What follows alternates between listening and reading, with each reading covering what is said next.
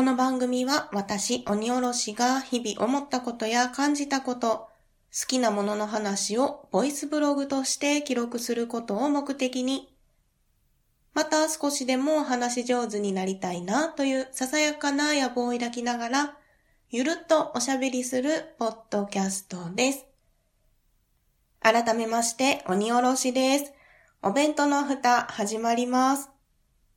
皆様いかがお過ごしでしょうか？そして本日お誕生日の方おめでとうございます。新しい一年になりますように願っております。明けましておめでとうございます。2021年のお弁当の蓋もどうぞよろしくお願いいたします。えー、年末年始ですね、お休みをいただきまして、今回からまた始まっていくわけなんですけれども、あのですね、一人で喋るのが久しぶりなんですよね。10日以上空いたので、どんな風に喋ってたっけと思って、今若干緊張しております。うん。年末年始ですね。いろんな番組さんに遊びに行かせていただいたりですとか、あと忘年会なんかね、オンラインで一緒に参加させていただいて、お話をね、する機会はあったんですけれども、一人で録音するのが 久しぶりやなっていうところでね、若干の緊張をしておりますが、はい、頑張っていきましょう。この年末年始のお話をはじめにちょろっといたしますと、ま、今年はですね、今年、うん、今回はですね、帰省もせずですね、旦那さんと一緒に東京のお家で過ごしておりました。なので、例年とは全く違う年越しになりましたね。いつもですと、旦那さんの実家に帰りまして、お母さんと一緒におせちをね、作ったりですとか、あと、そのみんなでね、出かけたりをしてたんですけれども、まあ今年のこの状況もありましたので、それもせず、で、我が家にはテレビがないので、年末年始の番組も一切見ず、うん。年越し感はなかった年越しやったなという印象ですかね。なんですけれども、その代わりに先ほどもね、ちょっと申し上げたんですけれども、他の番組さんに遊びに行かせていただいたりですとか、オンラインでね、お会いすることができた方々もいましたので、これはこれで非常に楽しい年末年始になったなというふうに思います。またですね、旦那さんとあちこち歩きに行きました。とりあえず歩け歩け ということで歩きに行きましたね。最近ですと、レインボーブリッジの上を歩いていきました。上っていうかね、中に歩道があるんですけど、そこでレインボーブリッジを端から端まで渡るという経験をしてきました。なかなかできないことができたんじゃないかなと思います。年末年始の振り返りはそんなところですかね。で、はじめに告知をさせていただきたいと思います。先ほどから申し上げています番組さんに行かせていただきましたっていうお話なんですけれども、まず、北九州の片隅というポッドキャスト番組にゲストで行かせていただきました。大場さんという方がね、配信されています、ポッドキャスト番組でございます。こちらの344回、そして345回の2回にわたりまして、遊びに行かせていただいております。ぜひぜひお聞きいただければなと思います。え、またですね、ミカラジオというポッドキャストを配信されています、ミカさんのツイキャスにですね、遊びに行かせていただきました。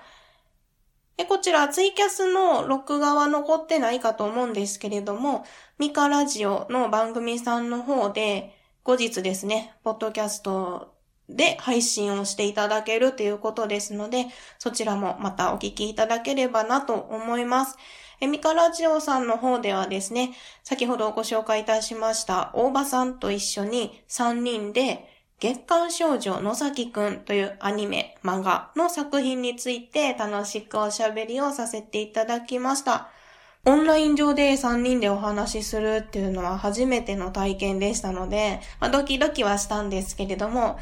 大好きなね、月刊少女野崎くんについてお話ができるということで、楽しくおしゃべりさせていただきました。こちらも楽しみにお待ちいただければなと思います。はい、というところで、はじめに告知をさせていただきました。では、本編に移っていきたいと思います。今年も、今回も、どうぞ、ゆるっとお聞きください。お弁当の蓋。はい。では本編に移っていきたいと思います。え今回お話をしたい内容がですね、おでんの話でございます。いや、寒い時期にはね、食べたくなりますよね、おでんね。で、なんでおでんの話をしようと思ったかと言いますとですね、昨年、クリスマス頃でしたかね。その頃に、ツイッター上で、フォロワーさんからお返事をね、いただきまして、その時に、おでんの話になったんですよ。うん。で、その時に、おでんって地域によってもいろいろ違うし、家庭によっても違うから、なんかお話を聞いてみたいなっていうことをおっしゃいまして、で、私も、そういえば、おでんってね、年に何回か作るけど、その地域のものって知らないし、ちょっと気になるなというところで今回取り上げさせていただきます。そうですね、どういうふうにお話をしようかなっていうところなんですが、えっ、ー、と、まずですね、おでんと言いますとよく聞くのが、関東と関西の違いってどんなところ？っていうところですかね。っていうのと、あと、先ほどもちょっと言いました。地域によって違うっていうところで、ご当地おでんのあれこれも調べてみましたので、これもお話ししてみたいかなと思います。あとですね、我が家、鬼おろし家のおでんで、を作る際にやっていることをお話できたらなと思いますので、まあ、ゆるっとゆるっとお聞きいただければなと思います。あ、もう一個あったわ。まずですね、おでんのルーツって皆さんご存知ですか？私全然知らなくって、そういえばおでんのルーツってなん、どこからなんやろうと思って調べてみました。なんと、室町時代まで遡るそうです。室町時代に流行していた豆腐田楽というのが始まりと言われているそうです。この田楽ですね。田んぼの田に楽しいという字を書く田楽なんですけれども、こちらはもともと田植えをね、する時の豊穣祈願の舞として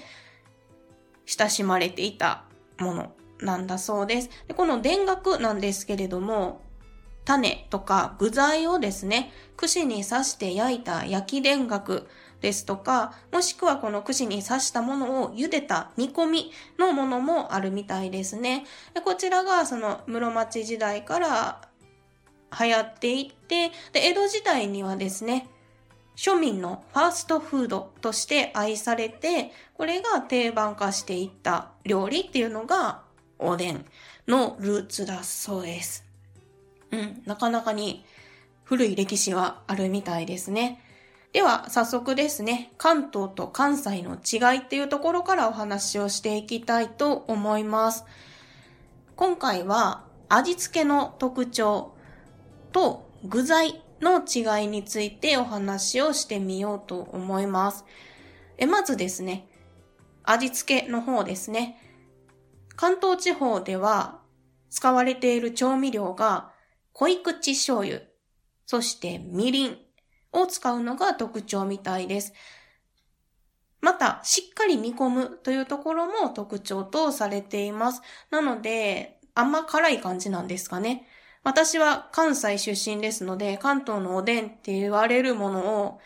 食べたことがないんですけれども、まあ、なんとなくイメージとしては、その関東のおつゆ系っていうものは味がしっかりしているというイメージがあります。で、濃い口醤油、みりんというところで、色もね、しっかりついているっていうのが特徴のようですね。はい、続きまして、関西の味付けの特徴なんですけれども、薄口醤油を使うことと、みりんは入れないっていうのが特徴みたいですね。そして煮込み方なんですけれども、関西はあっさり煮込む。さっと煮るっていうところですかね。そこが特徴のようですね。確かに、色合いとしては関西のおでんは薄いと言いますか、お出汁の方が強いのかなというイメージはありますね。で、甘くないですね。みりんは入れないですね。実家でもみりんは入れてなかったですね。で、あっさり煮込むっていうところが、その、お店で食べるものだったらそうなのかなっていうのはあるんですけど、なんとなく、そのおでんって2日とか3日とかかけてゆっくり食べるものなので、まあ日が経つにつれて、あっさり煮込むと言いながら煮詰まっていくような印象はあるんですけれども、まあまあその関西では薄い色合いで煮込まれているのかなというところですかね。薄口醤油、濃い口醤油って言いますけれども、塩分濃度としては薄口醤油の方が濃いです。色を薄く仕上げるために、あれは発酵度合いになるのかな？発酵度合いを少なくする分、塩分は濃い口醤油より多めに入っているということをどこかで聞いたことがあります。はい。まあそんなところのお醤油の使い方、種類の違いもあるみたいですね。続きまして、具材の違いです。関東はですね、ちくわぶを入れること、また、はんぺんなどのね、練り物を入れるのが特徴とされています。確かに、ちくわぶは、私は、東日本、その、えっ、ー、と、仙台とか、福島とか、この東京に来てから、初めて見ました。存在は知ってたんですけど、スーパーに行って売り場にちくわぶが置いてあるっていうのは、こちらの方にね、来てからの経験となっております。で、ちくわぶがどんなものかっていうと、小麦粉に水と塩を加えて練ったもの、そして成形したもの。まあ、名前にちくわと入ってるようにですね、ちくわに似た見た目になっております。ちくわ部の部はお麩の風かなって思うんですけどね。穴が開いたナルトみたいな感じですかね。周りがギザギザしていて、穴が開いていて、まあ、だけど、すり身ではなくて小麦粉でできているものですね。ぶっというどんみたいな感じですかね。えそして、はんぺんですね。はんぺんは、白いすり身の練り物ですかね。形状としては四角いものであったり、まあ、四角いものを三角に切り分けたり、あと、コンビニのおでんなんかで見るはんぺんって丸っこいですよね。なんか、大福みたいな感じのもありますよね。我が家のはんぺんと言いますか、実家のはんぺんは白くなかったんですよ。茶色っぽくって、関東でいう白いはんぺんを揚げたのか焼いたのかっていうようなのが実家のおでんには入ってたんですよね。でも、さつま揚げよりは味が薄かったので、あれは何だったんだろうっていうのを、このね、おでんのことを調べていて思い出しました。で、またこの今回ですね、おでんの話を提供してくださったフォロワーさんも、このはんぺんというものは初めて知ったということでしたので、やっぱりはんぺんは東の方がメジャーなのかなっていうところですね。続きまして、関西のおでんに使われる具材の特徴的なものとして、牛すじ、タコ、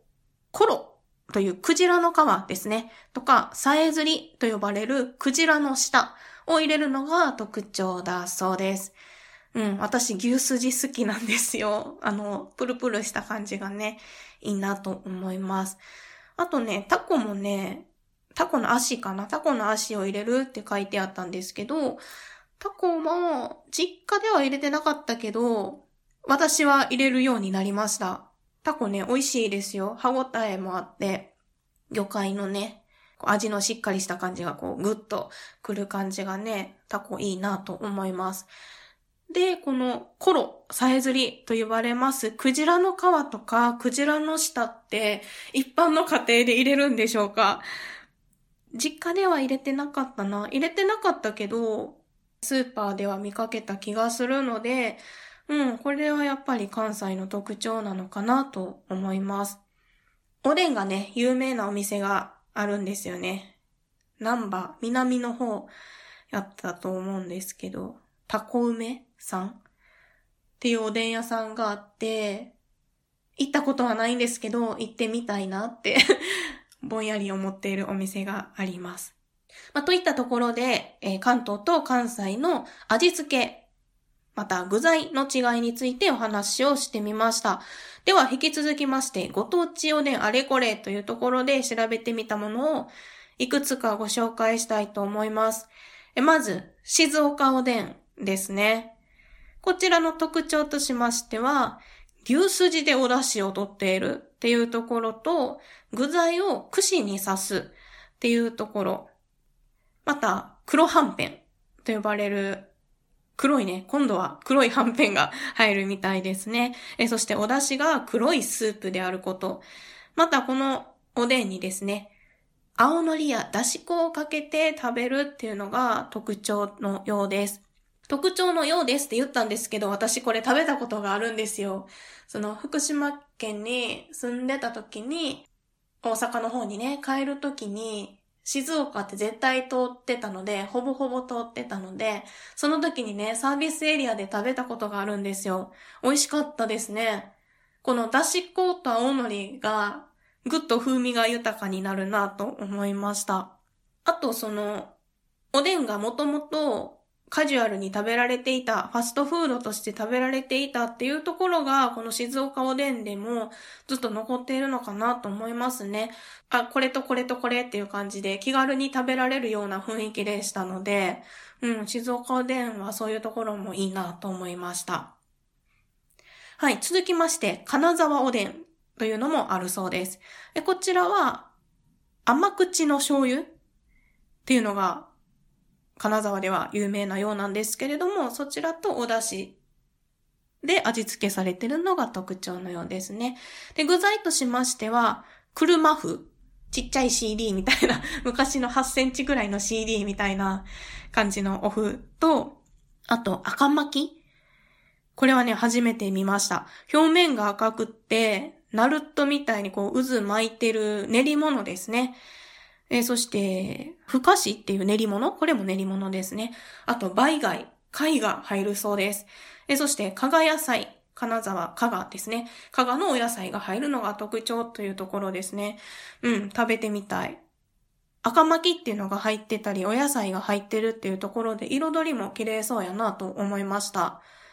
続きまして、名古屋おでんですね。名古屋といえば、やっぱり味付けは八丁味噌だそうです。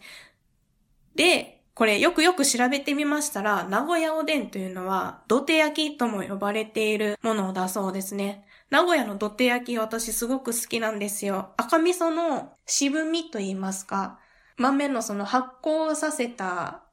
渋い感じがですね、その赤味噌ではすごく好きなんですけれども、そういった味付けにね、なっているというところですね。で、名古屋おでんには練り物はあまり入っていないというのも特徴だそうです。大根とかこんにゃくとか素材の味が強いというのが特徴だそうです。あといいなって思ったのは里芋をこの名古屋おでんには入れるそうですね。里芋美味しそうですよね。そのお味噌の味がね、染みてホクホクとした感じが美味しそうだなって 思います。引き続きまして、北海道おでんなるものもあるそうです。いや、北海道といえば、やっぱりお出汁は昆布のお出汁だそうです。えーそして具材の特徴としましては、吹きやわらびなどの山菜が入ること、また、つぶ貝やホタテ、白子といった海産物がね、入るのも北海道おでんの特徴だそうです。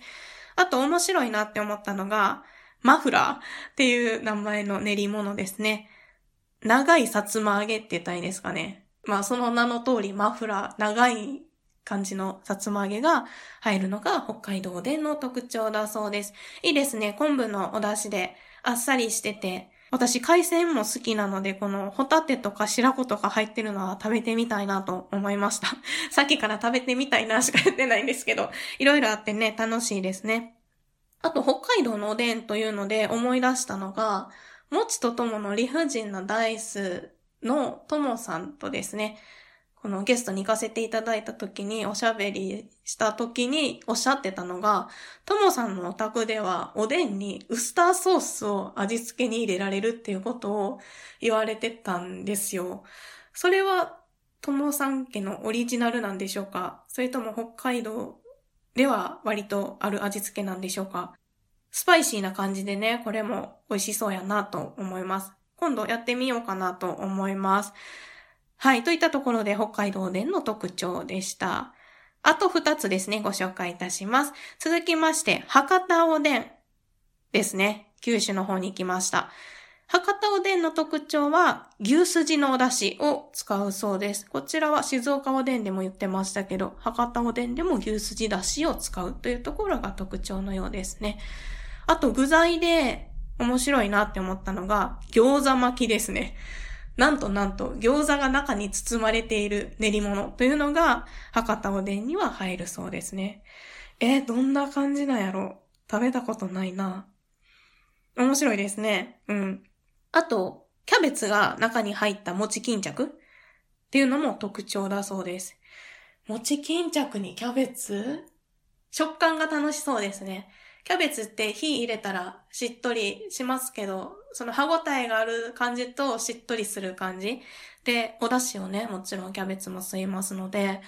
それが餅巾着に入ってるんか。これもちょっと気になりますね。あと、博多はおうどん屋さんもたくさんありますけれども、そのおうどん屋さんにおでんコーナーがあるっていうのもよくあるみたいですね。えー、行ってみたいな。うん、食べてみたいなとか行ってみたいなばっかりですが。はい。博多おでんはそんなところでした。では最後のご紹介です。沖縄おでんですね。沖縄にもおでんあるんや。南国やけどあるんやっていうのが初めの印象でした。えそしてそして特徴なんですけれども、やはりと言いますか、豚足が入るんですって。手びちって言いますよね、沖縄のね、豚足の料理。手びちが入るのと、あとソーセージが入るのも特徴みたいですね。あと、そうですね。お出汁は、沖縄はカツオ出汁だそうです。確かに、沖縄のイメージカツオやな。ソーキそばとかもカツオですよね。豚足が入るっていうのが沖縄っぽいなと思いました。で、また具材でね、もう一つ、青菜も入れるそうなので、こちらもね、野菜が入って、見た目がね、鮮やかなんだなっていうのが、沖縄おでんの特徴なのかなと思います。はい。というところで、少しここは駆け足になってしまいましたが、ご当地おでんについて、あれこれご紹介してみました。うちんとこのおでんこんなんよっていうのがあったらぜひ教えていただきたいですね。はい。では最後に、鬼おろし家のおでんでやっていることについていくつかお話をしてみたいと思います。我が家のおでんはですね、関西のおでんだろうなと思います。この今回喋ってみた中で言うと、やっぱり関西のおでんかなと思います。そうですね。下ごしらえとしてやっていることをまあ簡単なことなんですけど、3つぐらいご紹介したいのと、あと私が好きな具をですね、お話ししてみようかなと思います。まず、下ごしらえでしていることはですね、大根の面取りでございます。面取りっていうのは、輪切りにした大根の縁をさらに包丁でね、刃を当てて削ると言いますか、そういったような作業になります。まあ、メントリーで調べていただいたら、あ、こういうことねっていうのがわかるかと思うんですけど、そういったことをしています。このメントリーで何が効果的かっていうと、表面積が増えるので、味が染み込みやすくなるんですよね。あ、あと煮崩れしにくいんですよね。そうそう、煮崩れしにくいっていうのもあるので、メントリはぜひぜひしてみてください。で、このメントリで細切れが出てくるじゃないですか、どうしても。その削った部分がね。それは、ま、塩昆布で浅漬けにしたりとか、他の時のお味噌汁の具にしたりとか、まあ大根生で食べられるのでそのままね、サラダっぽくして食べたりとか、いろんな使い方はできるので、余すところなく食べましょう。はい。っていうところでまず大根の麺取りをしています。あとですね、二つ目なんですけれども、こんにゃくと大根に隠し包丁と呼ばれるものを入れています。まあ、隠し包丁と言いながら 全然隠れていないんですけれども、どういったことをしているかっていうと、まあ、表面に切り込みを入れるっていうところですね。これも味が染み込みやすくなる。また、こんにゃくで言いますと、こんにゃくは格子状に刃を入れるんですけど、そうすることで、食感もね、良くなります。プリプリっとした感じで。美味しく仕上がりますので、隠し包丁入れてみてください。大根は十字に入れます。5, 5ミリも入れへんな。2、3ミリの深さで十字に入れるだけで、これもですね、そう、味が染み込みやすくなりますので、ぜひやってみてください。そして3つ目ですね。まあ、同じくこんにゃくと大根になりますけれども、下茹でをします。できれば、顆粒だしでいいので、昆布だしなんかで下茹でしたらいいんじゃないかなと思います。臭み取りっていうところと、あと、まあ、こんにゃくでアク抜きされてへんものやったらアク抜きの作業になるっていうところと、あとですね、おでんっていろいろ具材が入る中で、こんにゃくはまああれですけど、大根がね、どうしても時間がかかるので、はじめに下茹でをしておくことで、その合わせて煮る時の時間の都合がちょうど良くなるっていう、すごくふんわりした言い方をしましたけど、まあ仕上がりがですね、いい感じに仕上がるという、言い換えてもふんわりしてますけれども、はい、仕上がるっていうところで、下茹ではぜひぜひしてみてください。っていうところですかね。あとは、練り物系を入れるのであれば、気になる方は、お湯をかけるなりして油抜きをするとかですかね。私はもうその練り物系の油もこうコクと言いますか、そういうものになるかなと思うのと、あと一つめんどくさいので、もうそのままね、入れちゃうんですけどね。そんなところですかね。軽くおさらいしましょうか。大根の面取りと、こんにゃく大根の隠し包丁、えそして下茹でというところが私がやっているところですかね。全然難しいことではないので、一度やってみていただけたらなと思います。はい。では最後にですね、好きな具についてお話をしたいと思います。三つと番外編入れます。一つ目、やっぱり大根。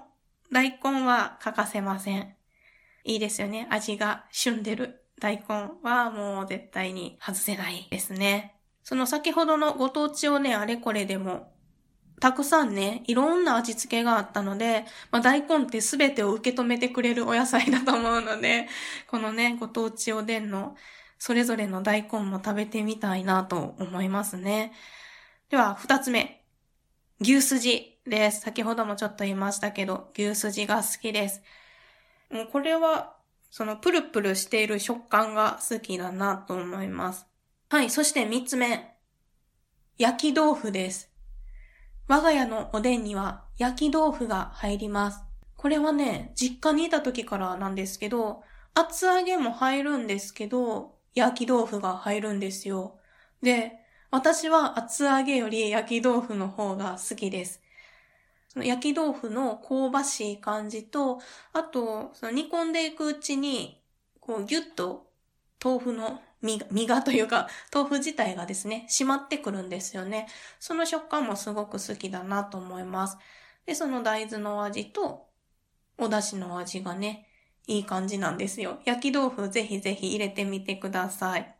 そして番外編ですね。番外編。じゃがいもです。